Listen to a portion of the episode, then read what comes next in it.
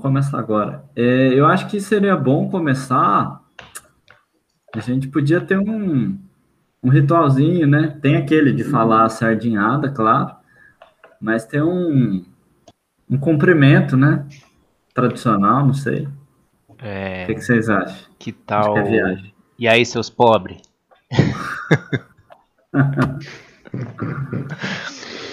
É, Fala, pobraiada. como, como é que é? Fala pobraiada. Esse é bom, esse é bom. Gostei.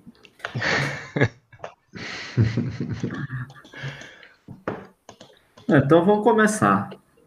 Ah, então. é, eu tava pensando em contar o meu podre, cara, de É, eu acho que agora, agora é você, né? É, assim, só que depois da, da, da- aula do Zusa na semana passada, né, não, não tem muito falar o que. Alguma coisa Mas- sobre ações, né? Não, mas não Falei, é filho. competição, não é competição.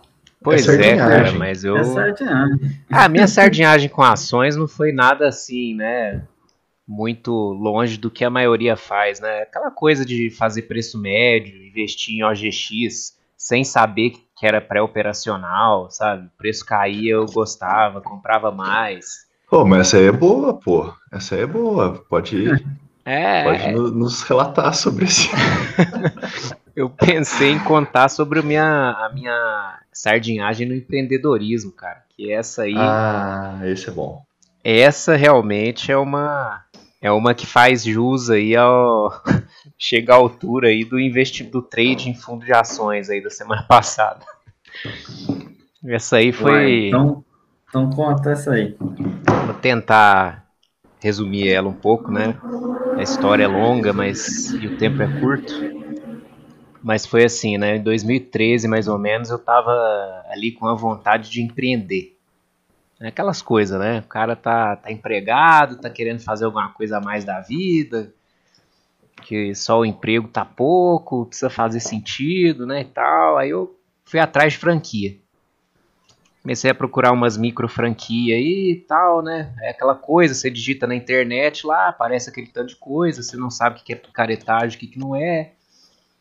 E aí eu fui me meter com franquia de limpeza, faxina e reforma, pequenas reformas. E, Peraí, cara, mas isso, isso tudo era uma franquia só? é, uma só. Não vou falar aqui o nome da franquia, eu até pesquisei hoje pra ver se já tinha acabado, que aí eu falava, né? Mas acho que tá comendo solto aí ainda e. Então fui atrás, liguei e tal, falei com o vendedor, né? Aí já viu, né? O vendedor falando que eu tinha que comprar agora, agora, porque eu tô com outro cara aí na sua região, dá pra comprar também, você tem que fechar comigo agora. E eu fechei, velho. Ah, nossa, você acabou de me fazer lembrar de uma sardinhagem muito feia que na próxima eu conto. Semana que vem.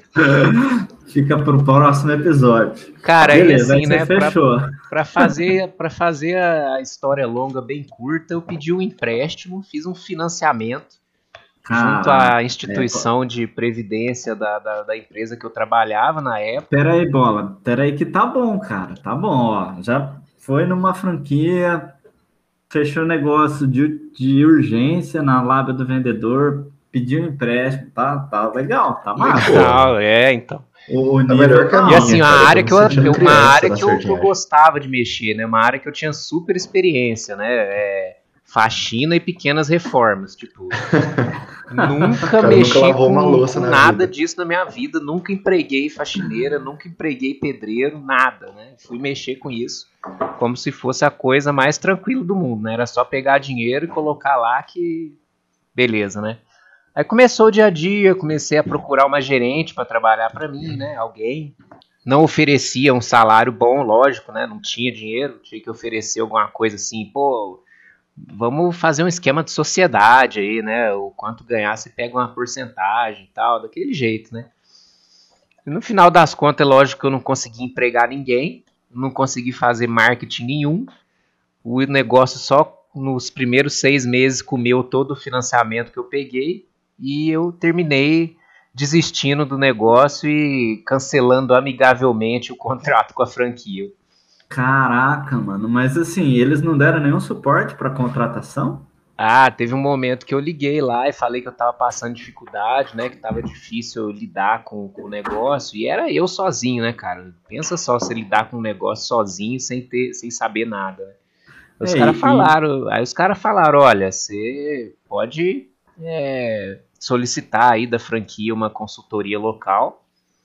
Vai custar é, tanto? Vai custar tanto, tipo um preço nada amigável fora os royalties fixos que eu pagava, né? Que inclusive foi propaganda da franquia. Né? A propaganda era a seguinte: você não, não, você vai pagar x reais por mês, independente de você faturar é, um centavo ou um milhão um de reais, milhão. entendeu? o problema é que faturar um centavo é bem mais fácil do que faturar um milhão, né? E aí o trem foi me comendo pelas pernas e acabou, cara, até acabar. Mas a sorte ainda foi eu ter conseguido esse cancelamento amigável aí, cara. Que depois eu fiquei sabendo que eu fui fazer um treinamento, né? Com uma turma e tal, conheci uma galera. Fizemos um grupo de WhatsApp, aquela coisa toda. E no final das contas tinha gente lá que não tava conseguindo nem cancelar. Provavelmente porque ficou devendo royalty aí, que não pagou, né? Tal. Como eu tava em dia, acabei cancelando, mas terminei com um tombo aí, porque eu fiquei depois coisa de um ano aí pagando o, o financiamento. Caraca, é. Foi, ó, foi, foi uma bela de uma sardinhada a bola. Acho que acho que foi a melhor até agora, na verdade. É. Foi boa, cara. foi boa. Não envolveu renda variável, nada, né? Mas foi uma, uma bela lição aí de como não empreender. Teve alguém da turma do WhatsApp que falou que tava indo bem ou não?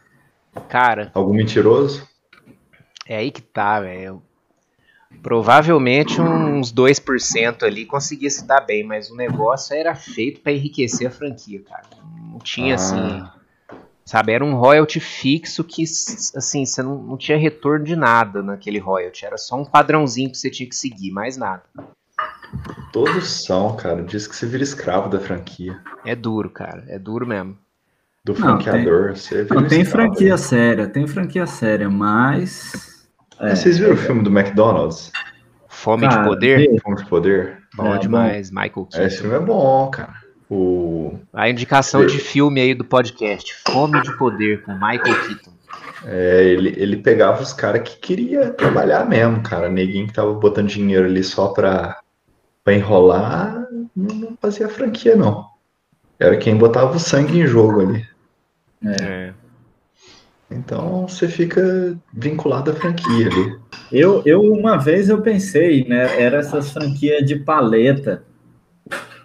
Mas eu percebi que, que era um negócio muito para enriquecer o dono da franquia, porque os tipo, eram, eram uns valores absurdos você tinha que pagar de taxa de franquia e tal.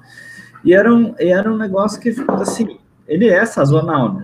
É sazonal e é moda, né? Então, é um negócio que você sabe que tem que se pagar rápido. E eu é. vi que o custo era altíssimo, nunca ia se pagar, então quem ia ganhar dinheiro é o cara que vendeu a franquia. É, e o cara vai te ensinar a fabricar sorvete, pelo amor de Deus, né? Não, ele não vai ensinar, né? Ele vai fornecer, né? Você compra o produto ah, e vende. E. Tem essa.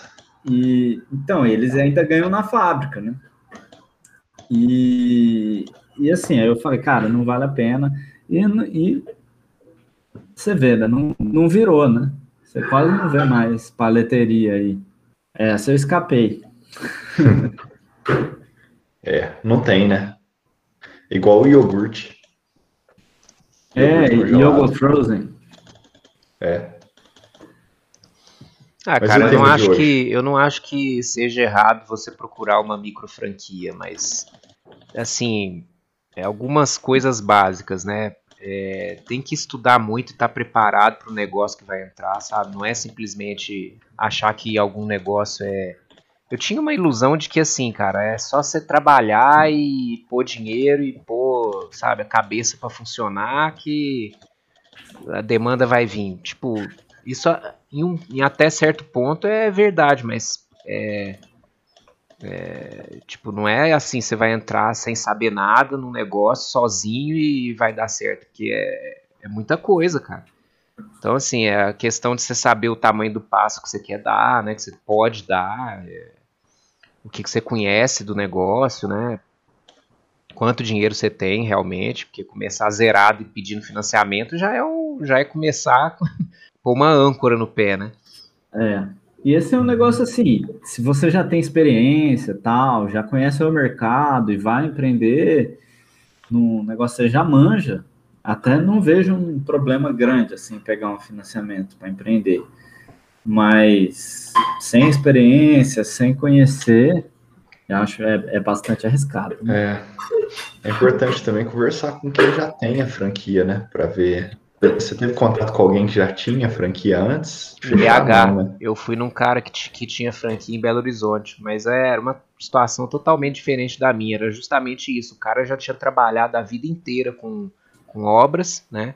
Sabia o que estava fazendo, né? É, e o cara pegou a franquia basicamente para ser uma estrutura de apoio, porque a franquia dava todo o sistema, sistema de pagamento, o cara faturava pelo sistema da franquia, isso a franquia tinha mesmo, entendeu? Então, assim, era aquela coisa. A, a pessoa que ia para essa franquia achando que ia ter todo o suporte, o suporte de uma franquia grande, dessas coisas assim, não caía do cavalo, entendeu? E eu acho que uma vez você me falou que você pegou essa porque ela era mais barata que as outras, né? É, eu fui por preço, né? É. Foda. Eu tenho essa. É. Os é. franquia de pobre, né? É, gente, 15 minutos é. de sardinice já é demais. Vamos passar para a é. tese asiática. É. Beleza. É, a gente tinha combinado aqui de, de falar de uma tese de investimentos que é, é a tese do momento, né? É a tese da Ásia. A Ásia vai bombar e existem coisas que vão bombar porque vão integrar bem com, com esse crescimento asiático aí.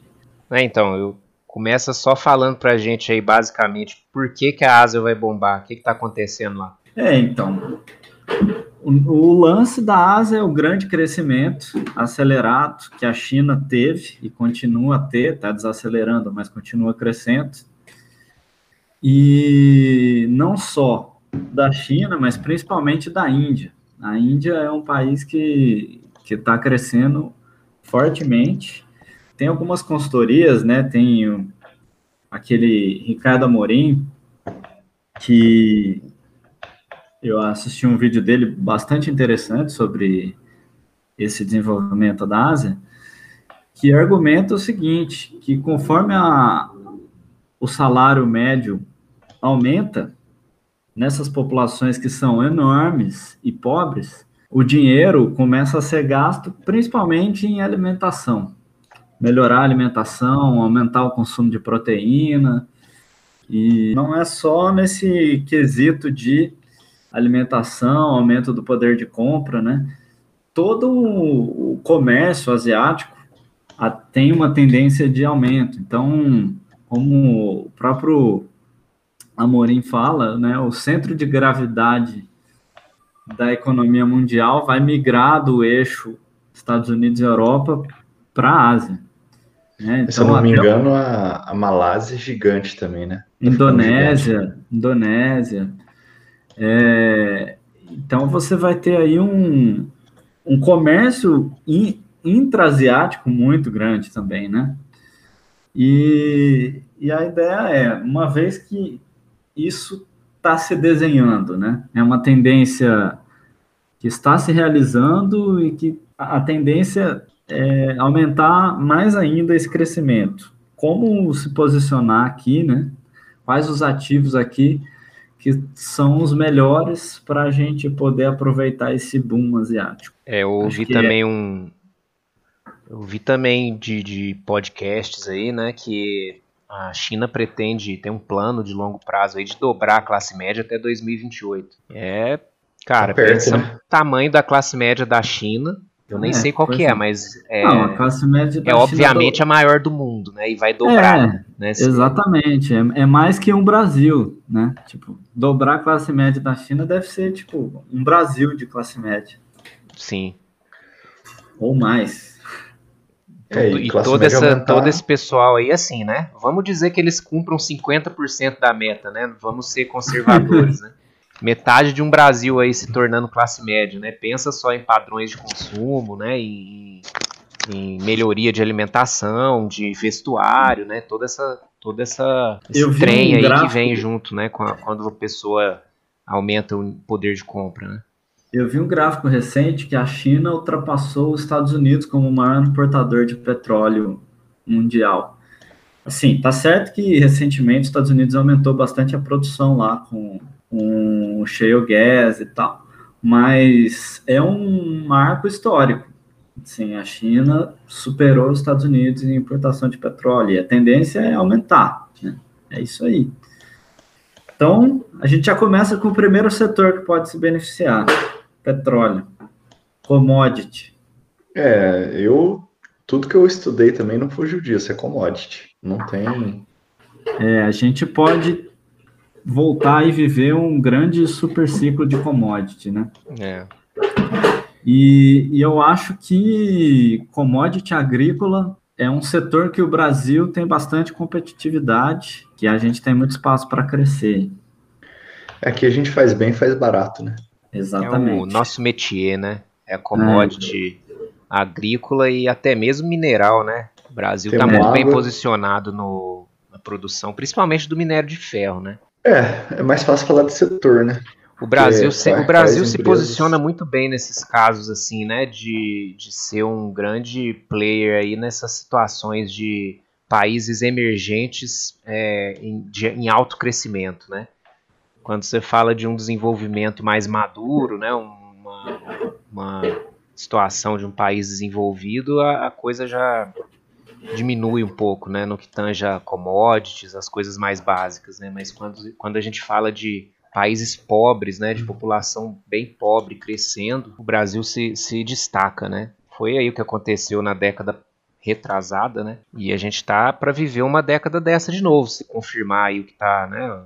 Essa tese asiática aí que a gente tá diz vendo, né? A gente tá 2000, vendo realmente. 2010? Isso, 2000 2010 foi quando a gente viveu aí um super ciclo é, absurdo aí, né? E a China crescendo muito. E o que está se mostrando aí realmente é que vai se repetir um ciclo de crescimento, né? Talvez não tão grande igual o passado, mas é bem relevante. É, e o crescimento da Índia é outro bilhão de pessoas, né? Então é outro país super populoso, crescendo em ritmo acelerado. Então vai ter um impacto grande, com certeza. E em 2010 a em 2000 a 2010, o que que, que que foi bem? Foi commodity, né? Pro Brasil. Foi, foi commodity. A gente Super não produz muita tecnologia aqui, né? E a tecnologia vai bem também com classe média expandindo, né? É, mas a gente não exporta tecnologia, né? A Não. gente produz. A gente, inclusive, está tendo uma grande onda aí de IPO de empresas de tecnologia. Mas é, a gente não exporta. A gente consome, importa tecnologia e tem uma- as empresas brasileiras que atendem o mercado brasileiro. Acho que tem. São pouquíssimas as brasileiras que têm crescimento no estrangeiro, né? É, Até a China, ela tem as próprias empresas de tecnologia também, né? Ela Então, a- atende o mercado local. A China ela tem uma ambição, né? ela tem um plano estratégico dela lá, e uma das ambições é ser a líder mundial em inteligência artificial. Esse é, esse é um dos, dos ramos estratégicos da, da China, e, e eles são, de fato, muito avançados no- nisso aí, né? E não só, né? Eles têm um hub de engenharia absurdo lá para prototipagem, então se você é uma empresa de tecnologia mais focada em hardware, né, não em software, lá também é um espaço fantástico para criação. Shenzhen tem um polo absurdo. Então, ela consegue atrair muitas empresas para lá também, né? As Uhum. pessoas querem estar nesse ecossistema, onde você consegue prototipar tudo rápido, barato, e em pouco tempo você está com o seu produto montado e, Rodando. e faturando, né? E o Brasil, nesse, nesse ponto, é muito atrasado. A gente está na Idade Média. É, nós somos enrolados, né? E, A gente sabe que é, é plantar, plantar soja mesmo. o Brasil é agro, né? As nossas leis são feitas pela é a bancada da bala, a bancada evangélica, a bancada agrícola lá. Então, assim, é o pessoal que tem mais influência, né? Uhum. É. é. Do que eu estudei, eu só cheguei a essa conclusão também. Aqui vai ser commodity que vai bombar. Se a China falando de China de novo, né? Se a Ásia for nesse rumo mesmo que a gente está pensando, mas eu acho que a, a, internamente o país, a gente vendendo bem commodity para fora, o país vai bem também, sabe? Eu vejo aqui na, no sul de Minas, quando o café está com preço bom, as cidades pequenas que são baseadas no café, elas é, parece que a cidade vai bem, sabe? Porque o dinheiro circula, é, os produtores empregam, o dinheiro circula, há, há, um aumento de consumo, então a economia vai bem quando a commodity está bem Sim. localmente. Então tem um certo enriquecimento assim da população. Não sei se é temporário, se é um negócio, né? Tem que aprender, a gente tem que aprender a manter isso aí, né? Longo prazo. Não sei. É. E do ponto de vista de pobre que nós somos, a gente pode tentar capturar um pouco aí desse, desse boom em algumas empresas bem posicionadas. Eu vejo aí, por exemplo, você que estudou bastante a Minerva, né? A Minerva é uma empresa muito bem posicionada para capturar esse, esse ah, ela está engatilhada, né? É. é. um dos drivers dela, é esse, é o crescimento asiático. E, e, inclusive ela, ela fez um posicionamento na Austrália, né? Eu não sei se ela já comprou o, abatedouro, eu acho que ainda não. Inicialmente ela quer é, é de ovelhas, né? Ovinos. Uhum. É, mas para ela ter um de ovino pular para para boi é, é um passo, né? Com certeza. Uma vez já está no mercado. É, a Austrália está ali, né? No pé da. da exatamente, Ásia. exatamente. Para o Sudeste Asiático ali, é... ela é muito bem localizada geograficamente. É mais fácil, né? Porque o Brasil tá longe, né? Nós estamos do outro lado da onde que, é. que o negócio tá girando. Tem um Pacífico inteiro pelo meio do caminho aí. Tem o Pacífico, tem o caminho do, do Oceano Atlântico e Índico ali. Mas vai, vai pelo Pacífico, não vai? As nossas exportações? Eu acho que tem as duas rotas. É, acho, é se você for exportar, sei lá, para Japão, para a China, talvez faça sentido ir pelo Pacífico. Mas se for exportar para a Índia, por exemplo, eu acho que faz sentido ir pelo Atlântico. Deve fazer. É, isso é, eu então, eu, eu também não. Apesar de morar em Santos e conviver com bastante gente que trabalha com comércio exterior, eu nunca perguntei, nunca fiz essa pergunta, mas tá aí uma pergunta para fazer para o pessoal. A posição da Minerva é que a demanda é a relação entre oferta e demanda é inelástica. Você vai ter uma cada vez mais demanda com essa classe média aumentando e, e a oferta é estável, né? Você não consegue criar aumentar rapidamente. Aumentar rapidamente a, a produção de gado. É, Isso o bicho vai tem que pressionar o né? preço para cima. Que já está pressionando, né? Churrasco agora é só de sovaco de frango. É possível subaco de frango, linguiça. Porém, é. o problema aí é o seguinte, né? O, a pressão de preço para cima não beneficia a Minerva, né? Ela ganha em spread, não, não né? Beneficia. O que, o que beneficia é. o driver de crescimento dela é volume mesmo, né? É o volume, isso, é ter a demanda, né? Porque aí ela pega os frigoríficos dela, usa 100%, né, 100% não, né, o máximo que ela consegue extrair de cada frigorífico e vende tudo, né? Não fica ociosa. Mas é, igual a Minerva tem as outras também, né? Tem as, as do setor de frigorífico, tem as de commodity agrícola, né? Que são várias também, se eu não me engano. Tem, tem muita empresa. Isso tudo mais é SLC. E tem, tem IPO chegando, né? IPO, é, tem a. É aquela que você indicou. Boa safra, boa safra. Boa safra, é. Ela já não é a commodity em si, né? Ela, ela vende a semente. Então, mas quem é, produz. Exatamente. Mas é quase o setor, te o setor né? crescendo, a empresa cresce. Né? Se você pensar, é meio que uma tecnologia agrícola, né? É. Porque ela vai ter uma seleção genética ali do, do grão que ela vai vender pro, pro produtor, né? É, eu vi ele falando no podcast também que ele tem que ter muita câmara frigorífica para durar mais a semente. Sim, isso aumenta a qualidade da semente. Eu Uma tenho... área que o Brasil é muito bom a propósito também, viu? Tecnologia Sim. agrícola, é, a gente é top de linha também. Tem um colega de faculdade que o doutorado dele, se eu não me engano, foi na Federal de São Carlos com ressonância magnética para aplicado à semente de, de soja para ver o teor de, de óleo da semente e tal, e fazer uma seleção de grãos usando ressonância magnética. É, é o Brasil nesse ponto de tecnologias agrícolas, aí realmente a gente tem uma vantagem em relação ao mundo. É, a SLC fala que nós temos um órgão aqui, eu não lembro qual que é, mas que desenvolveu a produção no cerrado do Brasil, né? Porque boa parte do território brasileiro é cerrado. Embrapa? Embrapa, eu, se eu não me engano, foi Embrapa. Eles conseguiram a tecnologia para você tirar a acidez do solo no cerrado e aí propiciou a expansão agrícola para Mato Grosso, para Bahia, Pará. Então, assim, a área produtiva brasileira aumentou demais depois que aprendemos a tirar a acidez do solo. E nosso regime de chuva é excelente, nós temos uma extensão territorial imensa e é isso, a produção é muito grande, as, a, as fazendas são muito grandes. Você pega essas fazendas aí, são 50 mil hectares. Eles estão com um projeto de, de tecnologia na fazenda de colocar torre 4G na, na fazenda, são duas torres por fazenda é, para ter comunicação interna, sabe? É, o próprio a própria empresa leva a tecnologia para a área porque não tem a tecnologia. Então eles, eles fazem um mapeamento do local, vê assim, ó, em tal lugar da fazenda vai chover, em tal lugar não vai chover. Então nós vamos irrigar tal lugar, tal lugar não precisa irrigar. É, tá tendo, por exemplo, uma tá tendo uma infestação de, de uma praga em determinada região da lavoura ali a gente tem que jogar defensivo, em outra região a gente não tem que jogar defensivo. É tudo digital, assim, hoje em dia você sabe tudo.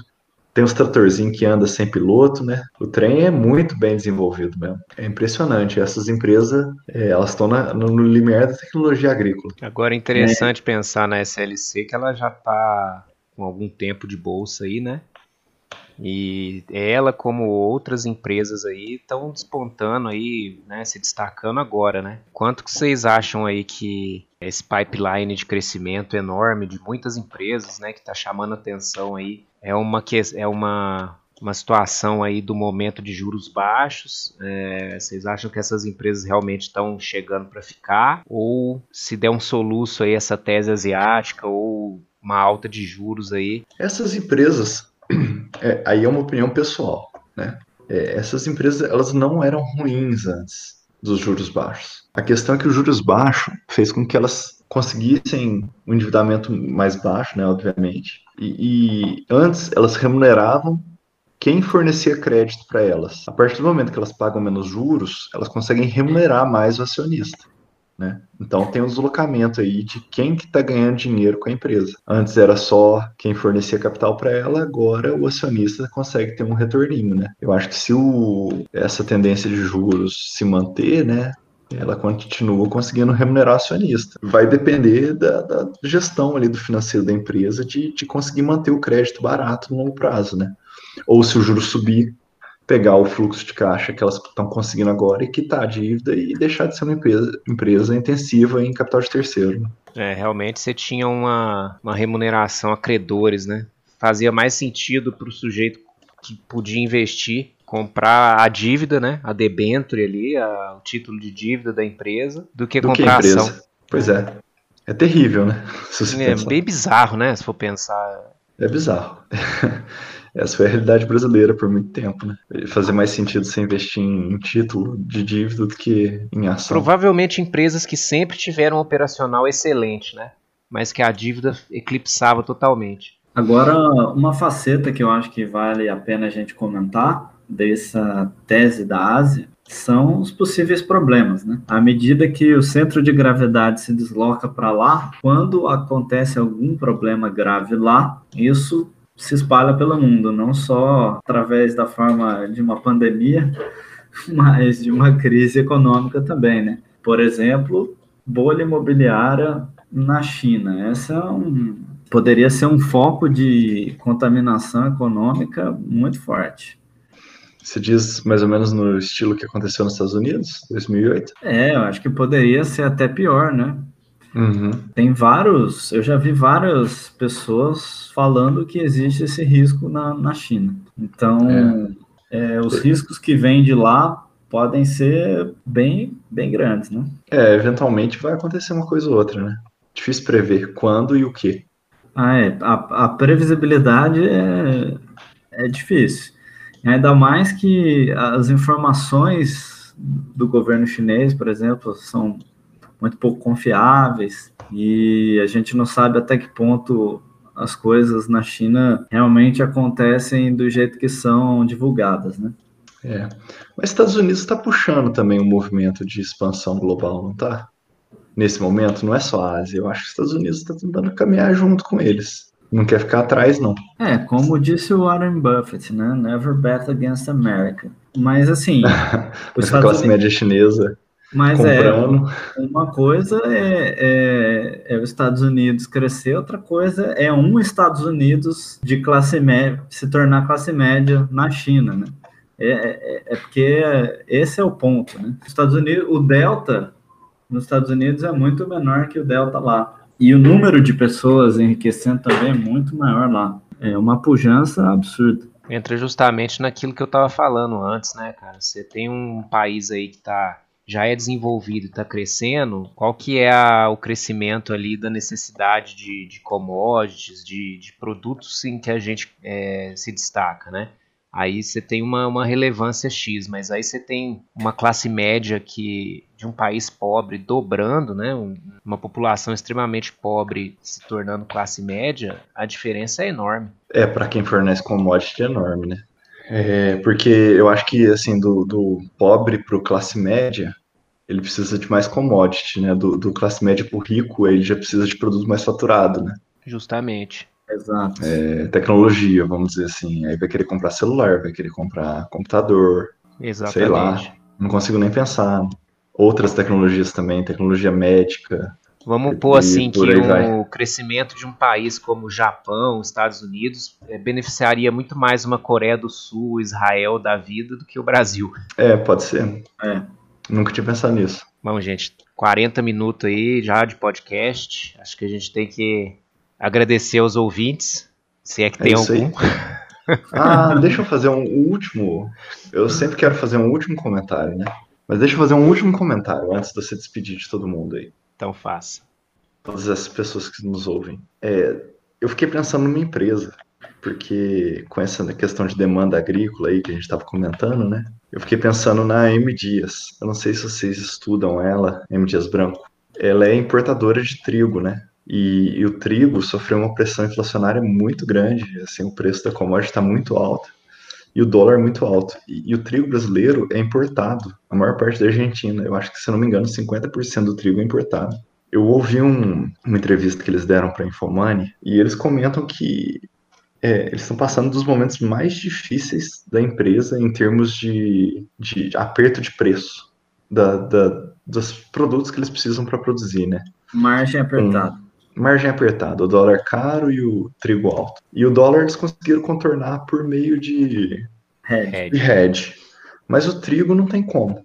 O trigo eles conseguem operacionalmente comprar mais barato do que o preço spot, porque eles têm um, uma possibilidade de fazer estoque, então quando baixa um pouquinho o preço eles compram mais, estocam, esperam, sabe? Mas eles não conseguem comprar mais barato do que o que está sendo vendido uma média de três meses aí.